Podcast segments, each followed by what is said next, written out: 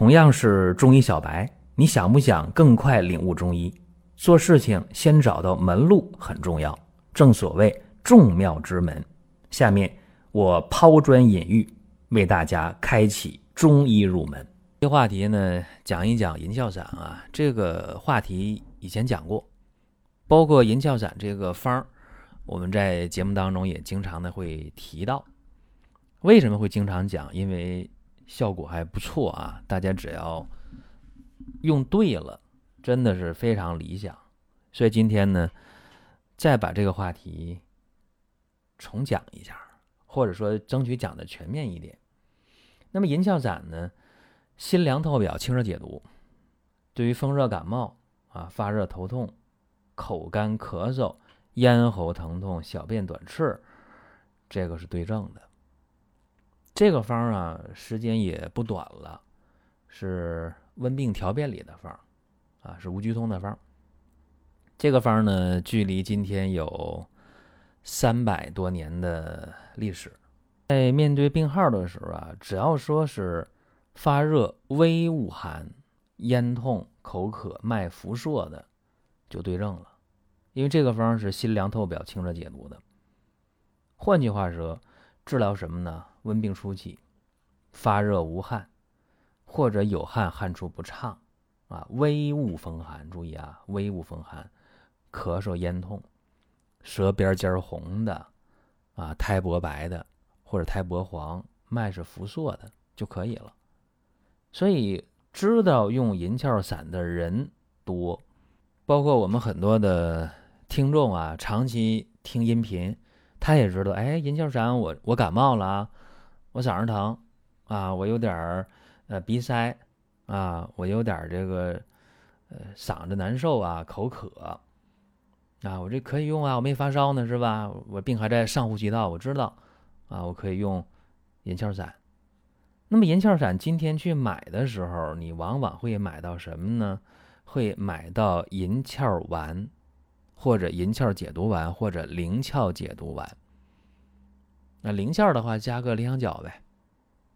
那么做成蜜丸了，呃，这里边有一个问题，为什么？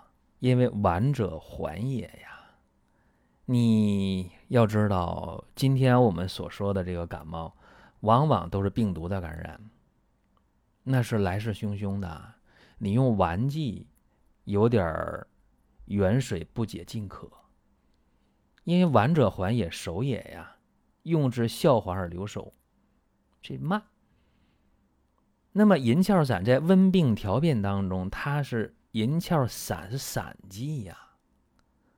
你看看，散者急也，散也，用之效速而发散，能解在表之温邪。哎，它跟丸剂这个这个速度根本就不一样。而且今天这个银翘丸或者灵翘丸，它往往是用这个蜂蜜做丸的。你要知道，它往往是作用在胃，而不能生散于肺，啊，所以解表的这个力量、解表的这个速度差很多。这第一个，散剂和丸剂的区别。第二个，今天有人说，那我自己煎药啊，可以。把银翘散这个方啊抓回来了，也非常简单，就这么几味药啊，它也不复杂。抓药很容易，甚至你在网上一搜“温病调变银翘散”啊，你原方抓药管用也管用。那么原方是用鲜尾根汤去煎药，说香气大出即取服，勿过煮啊，就是说用鲜尾根汤去煎这个银翘散。一煎开锅呀，那香气出来了。好了，关火吧，别过量的，呃，超时的去煎煮这药，没必要。因为肺在上焦啊，肺要取清清之意啊。你过煮的话，则胃后而入中焦矣。你看看，煎的时间不要长。尤其啊，现在很多年轻人，你说你会煎中药吗？啊，不会呀。啊，有年轻人也很认喝中药，但是他会。呃，请人代煎一下，对吧？那么代煎的药确实方便了，但这里也有问题。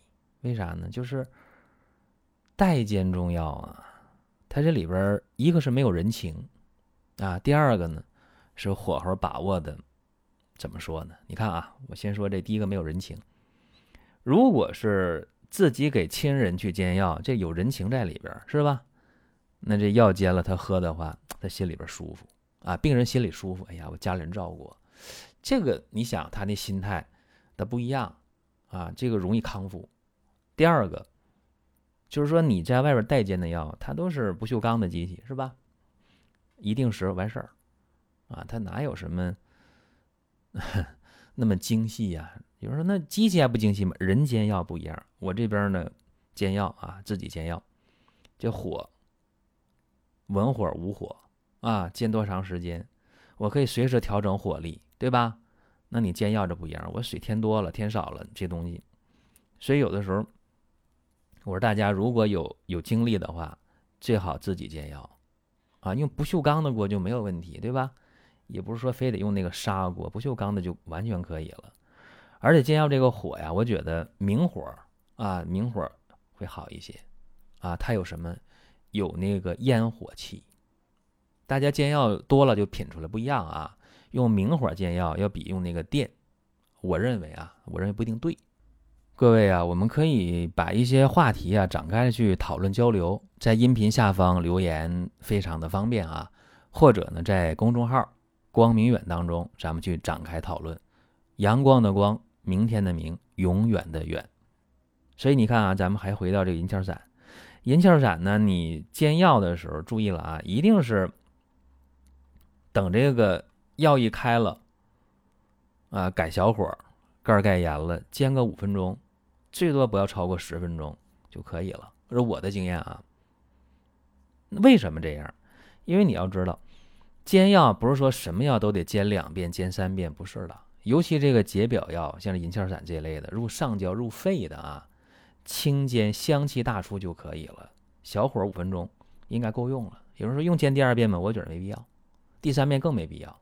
你要说我怕浪费，那你最多再煎个第二遍啊，两次药汁兑一起就可以了。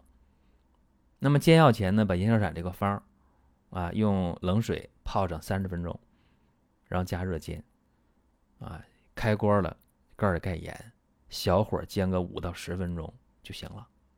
因为这里边挥发油的成分比较多，你讲西医的话，讲这个化学成分的话，一挥发出去，药效会影响的。再一个，在用药的时候啊，我们讲究一个血药浓度，对吧？你今天吃药西药，它都讲究，哎。一天三次啊，两次或者一次啊，它药半衰期啊，血药浓度等等等等。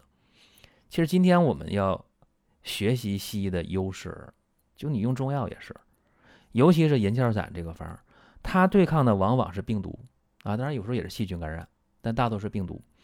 那么你想对抗病毒的话，你这个药浓度不够，血药浓度不够，肯定不行。怎么办呢？喝药不要说，哎呀，我一天喝三次，喝两次，不是这样的。怎么办呢？完全可以啊，三到四小时你喝一次，啊，三到四小时你喝一次，有尤其是有的人刚煎药，他怕药煎糊了，水添的比较多，那不要紧，肉烂在锅里了，对吧？药溶在水里了，这药汤里边，多就多呗，多就勤喝呗，两三个小时你喝一次，一天之内把这一副药的药汤喝完就完事儿，你算吧，看那。多大一锅药是吧？你煎出多少药汁来，你就给它频频饮用，对吧？这样的话呢，血药浓度够，对抗病毒效果会非常好。所以说你别去，哎呀，拘泥于说，哎呀，我一天喝三次，喝两次，不是这样的。再一个啊，银翘散有一个更好的一个服用方法，就是你把它打成粗粉啊，在药铺。在药店代加工一下，打成粗粉，然后呢，往锅里这么一煮，一开锅了改小火，啊，五到十分钟。这个因为粉碎了嘛，那么药跟水的接触面更大，颗粒更小，那么有效成分煎出的这概率就更高了。有人说那全是药粉，那我怎么喝？可以拿纱布过滤啊，往外倒的时候，对吧？这个效果会更好，因为。原方啊，在温病调变当中，原文这么写的，上楚为散，你就是倒了一下，要倒一下啊，对不对？所以说你给打粗粉，效果应该非常好。还有一个就是这个病对于风热感冒、恶寒重、发热轻，那是什么呢？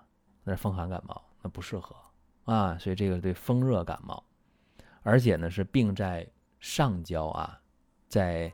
上呼吸道，尤其是上呼吸道。今天我们讲啊，说一旦说发烧了，往往就到这个咽喉以下到下呼吸道了啊。你只要烧发起来了，用这个方效果不太好啊。我的经验是不太好，所以在风热感冒初期还没有发烧或者烧比较低的时候，用频频饮用，最好是打成粗粉清煎，效果还挺好。如果说要是会用的话啊，不但是感冒初期了，包括这扁桃体炎呢，包括肺炎呢，包括麻疹呢，腮腺炎呢，灵活的辨证加减，包括对荨麻疹、对风疹呢，都有效果。就是跟大家呢多说这么两句。那么感冒啊，在治疗期间要注意什么呢？多休息，多喝水，对吧？尤其是不能吃辛辣的、生冷的、油腻的、烟酒都要忌口的。再一个呢，就是用这个银翘散这个药的过程中，像补气温阳的呀、滋阴壮阳的这些东西都不能用。还有呢，就是说你出现这个上呼吸道感染了，说用药三天了没有任何改善，或者反倒加重了，或者治疗期间我胸闷呢、心慌啊、气短了啊，注意了，有这情况停服啊，及时到医院就诊。尤其我今天讲这话题，我都在想说，哎，我应不应该讲这话题？为什么？因为现在。大家知道有新冠，对吧？那你说你该讲这话题吗？我觉着啊，如果是发热了，那还去发热门诊没有问题啊。但是这个事儿呢，咱讲这个话题，大家暂且听着，暂且记着，是吧？作为参考。如果以后啊，这新冠这个这事儿过去了，你再遇到感冒啊，咱们自己心里有个数啊。我没发烧，我感冒了，是吧？在上呼吸道。啊，不舒服啊，我应该怎么办？有这么一个参考。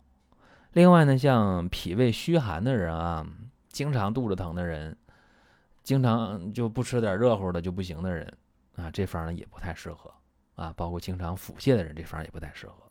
行了，咱们讲这么多呢，都是给大家一些参考啊，给大家一些呃方向性的一些建议。行了，大家说想听什么，想问什么，音频下方留言，或者在公众号留言都可以。各位，我们下一期接着聊。